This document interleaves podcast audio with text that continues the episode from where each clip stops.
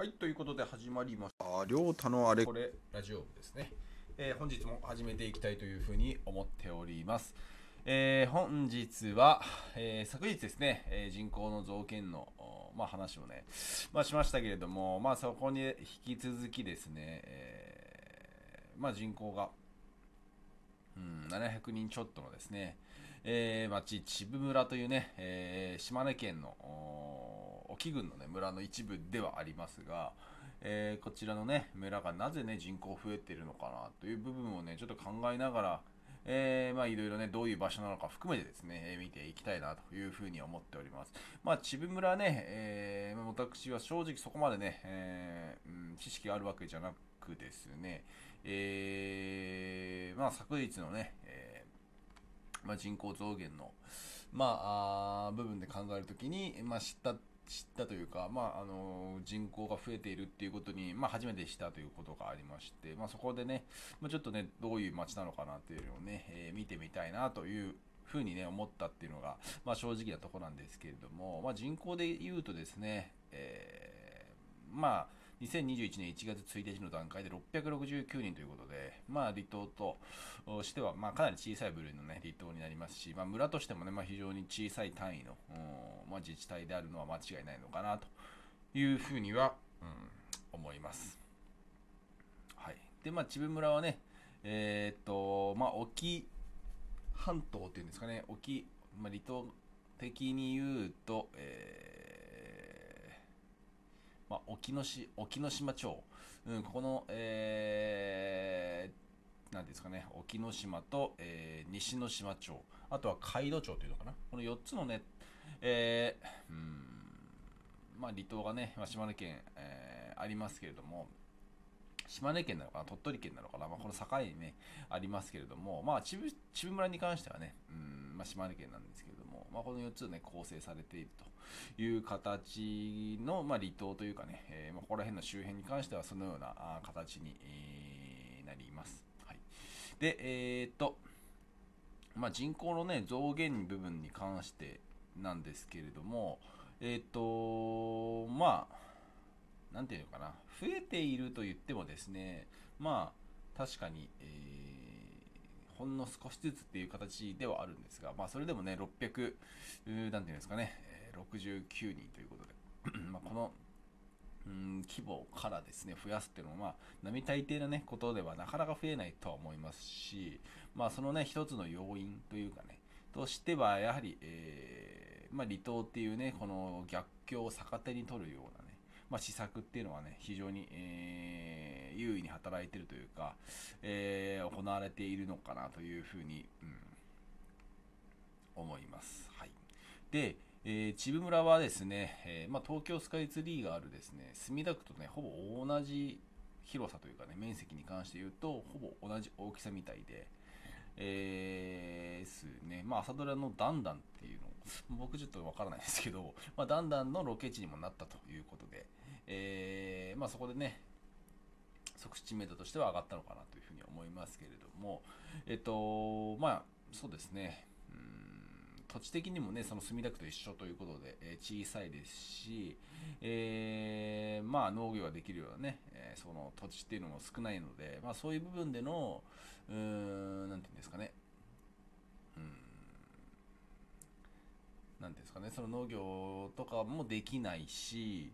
うんやはりね、離島っていうことになってくると、周りは海ということで、やっぱりね、えーまあ、水産であったりとか、あとはその綺麗な海を目当てにね、えー観光にしに来る、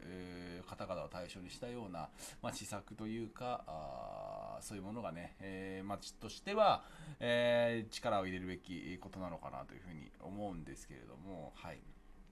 まあね、それにですね、えーうまく、えーなんていうのかな、あ村長か、村長さんがですね、えーまあ、村長さんだけではないと思いますけどもね、町全体でですね、えーまあ、なんていうんですかね、えー産業を促進しようだったりとかね、事業を作ろう、えーあとは定住をね、促進しようというような、えー形、まりね、えー自治体が生き残っていくためには、えーこれらが必要だということをですね、まあ、決意されて、まあ、やはりね、えーなんていうんですかね、うん、人口は増えていると。まあ、2016年からの、まあ、3年間でね、12人、9人、24人ということで、まあ、少しずつね、少しずつと増えているということがありますので、まあ、その点考えてもですね、やはり移住者、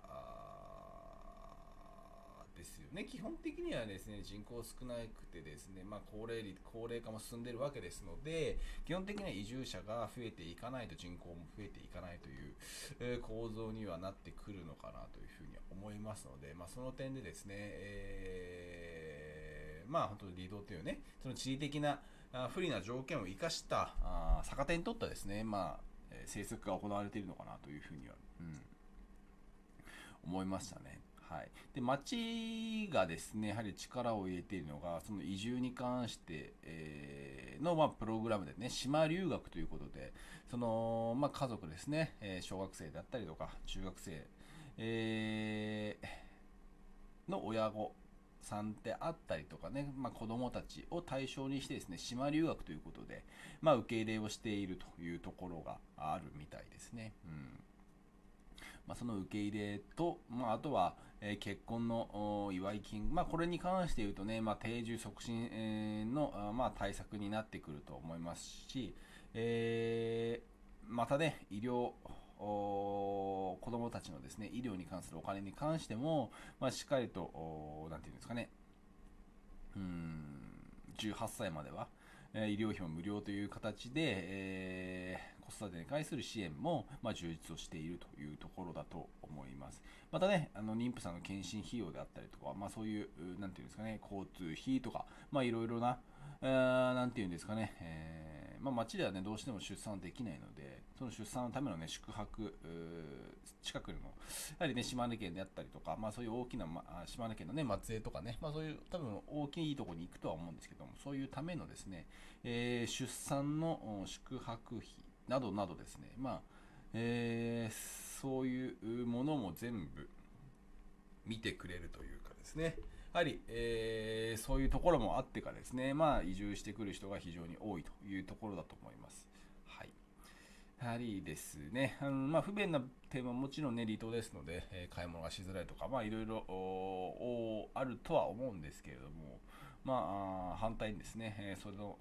不便さを生かしたような形で、えー、いろいろと施策が行われているっていうのはね、えー、すごいなというふうに思いますし、また畜産系であったりとかね、水産業っていうのはやはりね、え主軸の基盤になっているので、まあ、基盤の、なんていうんですかね、産業か、産業になっていますので、まあ、そこのね、企業であったりとか、まだ生活に対する支援、まあ、そこもしっかりとされている。要は、U ターン、I ターン問わずですね、えー、